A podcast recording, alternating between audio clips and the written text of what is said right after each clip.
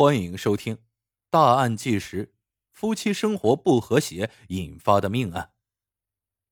在我国有些地区，丈夫丧失劳动能力，无力养家之后，夫妻可以经过协商，招一名壮劳动力进家，代替丈夫履行职责，承担起养家糊口的责任。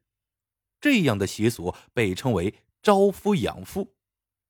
可想而知。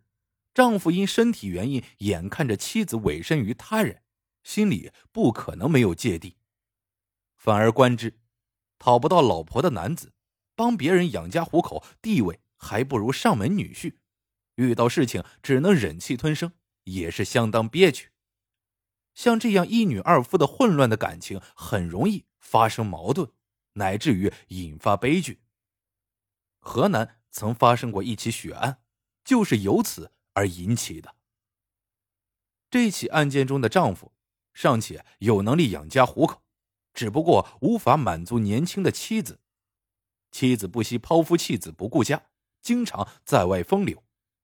为了让妻子安心待在家中，保全这个家，丈夫只能被迫同意妻子招夫养妇。没想到此举却引狼入室，给自己带来了灭顶之灾。一九六七年，李兰芳出生在甘肃贫困山区。那时候，当地有着订娃娃亲的习俗。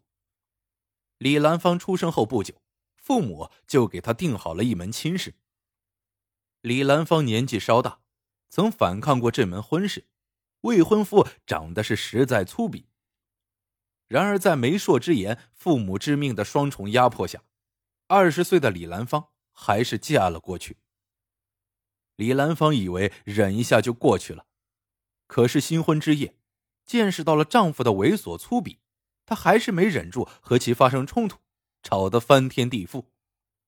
第二天，李兰芳找机会跑了，她不甘心将自己的一生葬送在这个男人手中。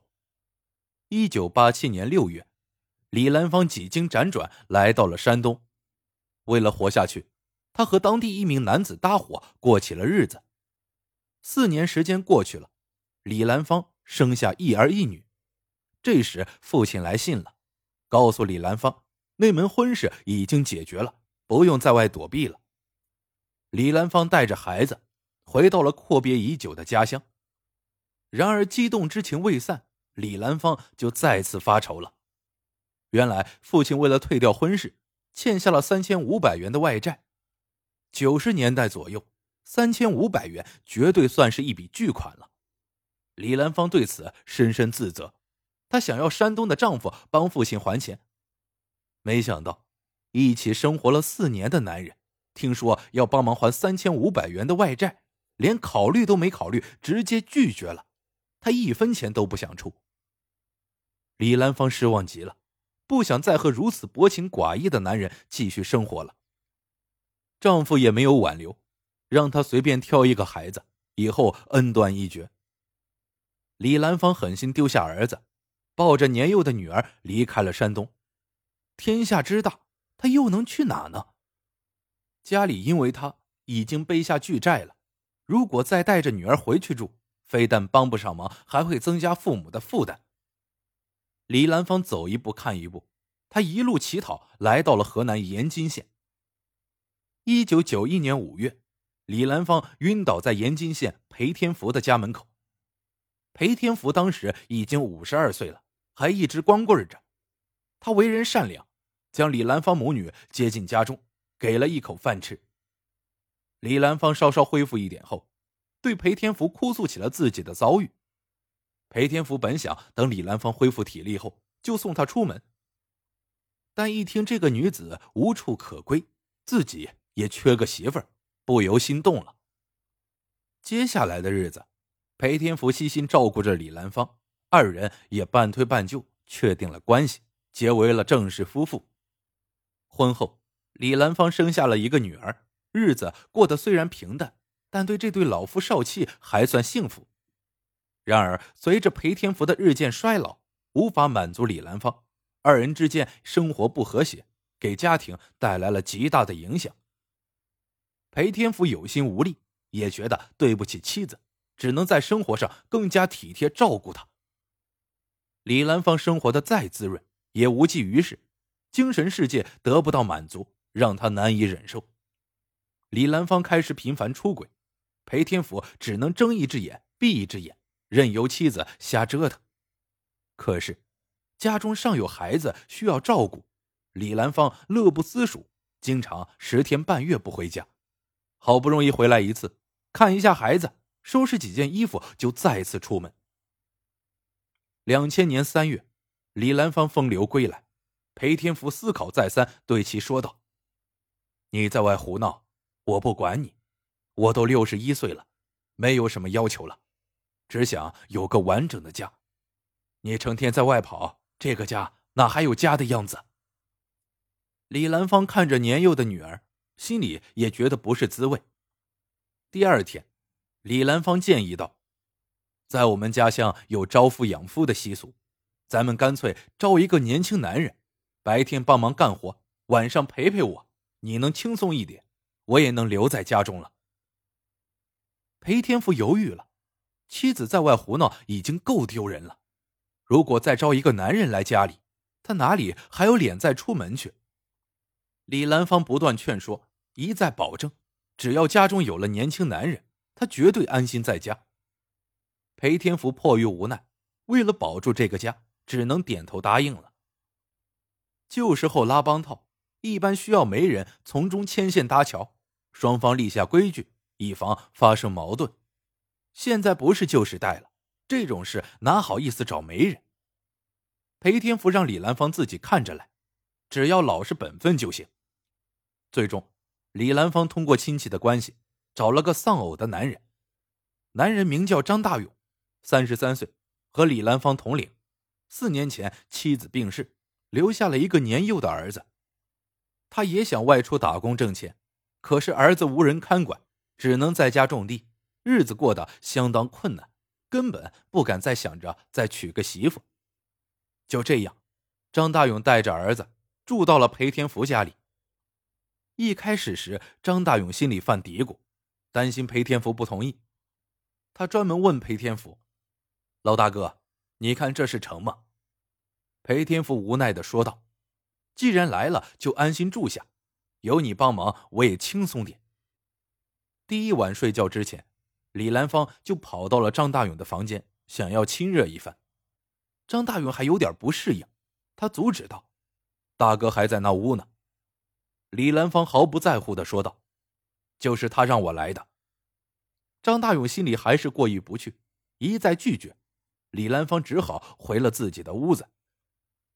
第二天一早。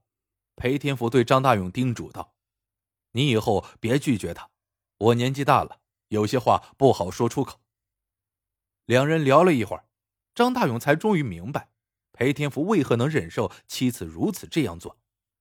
说白了，他的作用就是将李兰芳拴在家里，不让他出去瞎折腾。明白了这一切，张大勇的心理负担也没了。自那以后。他和裴天福夫妇同吃同住，白天干活，晚上陪李兰芳，三人之间也有了默契。为了生活，得过且过吧。裴天福为了有个完整的家，才同意妻子走上了这条路，其内心充满着无奈与心酸。眼见妻子和张大勇有说有笑，像真正的夫妻似的，他心里怎么可能不难受呢？此前，裴天福可以无微不至的照顾关心妻子。但张大勇来了之后，他对妻子越来越冷淡。有一天，三人正在地里干活，李兰芳开着三轮车冲到了沟里。